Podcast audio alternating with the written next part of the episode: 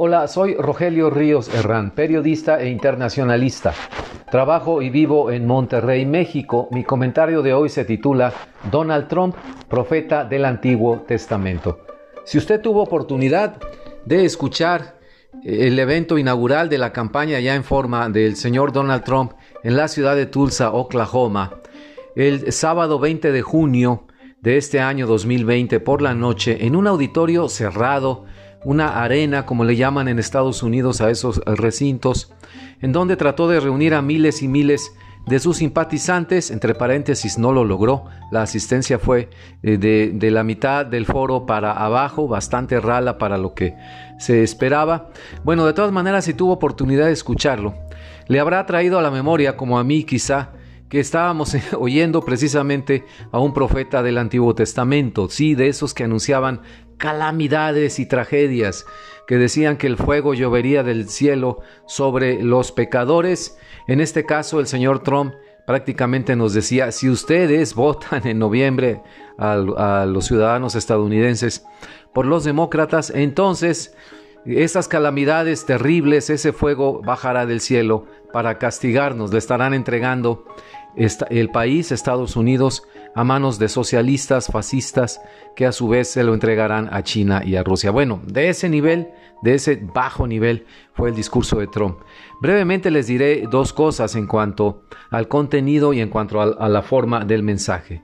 Lo primero, el contenido no varió mucho realmente de aquellos primeros eventos de campaña en mayo, junio del 2016, hace ya cuatro años, cuando el entonces desconocido Donald Trump, eh, el candidato que todos pensaban que no duraría ni dos semanas en la eh, precampaña para elegir el candidato republicano y quedaría la gran sorpresa al, al, ganar la candidatura, la designación de la candidatura por el Partido Republicano. Bueno, nadie pensaba que eh, saldría adelante con su discurso precisamente conformado por lo que hoy ha repetido, anti-inmigrante, criminalizando a los migrantes, anti-tolerancia absoluta a cualquier eh, forma de ser socialmente y políticamente, opinión política, forma de ser socialmente, que difiera del conservadurismo eh, cerrado, extremo, obtuso que él representa.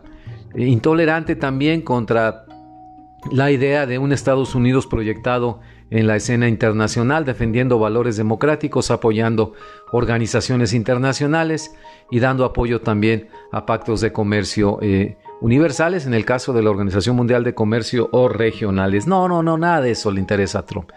Pero bueno, eso ya lo sabíamos.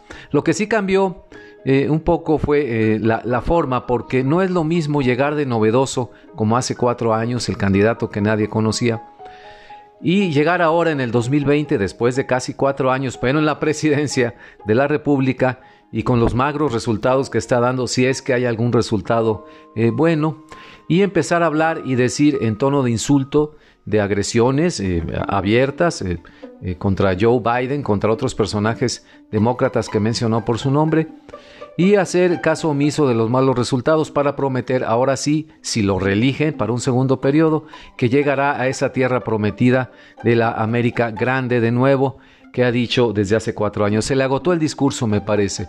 Tuvo que recurrir a esta forma de insultos, mentiras y agresiones como un recurso de alguien que está completamente desesperado. Así lo estoy leyendo a reserva de eh, ver qué más dicen los siguientes eventos públicos que tenga. Finalmente, una coda una, parte, una parte para terminar.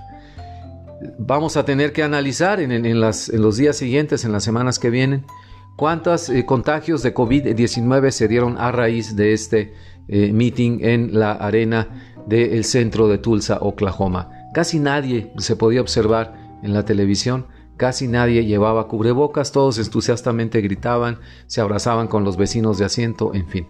Ese va a ser un precio muy alto, el primer precio que tendrán que pagar no los oponentes, no los adversarios, enemigos acérrimos, sino sus propios seguidores. Bueno, vaya cosa, el profeta del Antiguo Testamento está castigando primero a su propio pueblo antes de que el castigo divino caiga sobre sus enemigos políticos. Vaya cosa.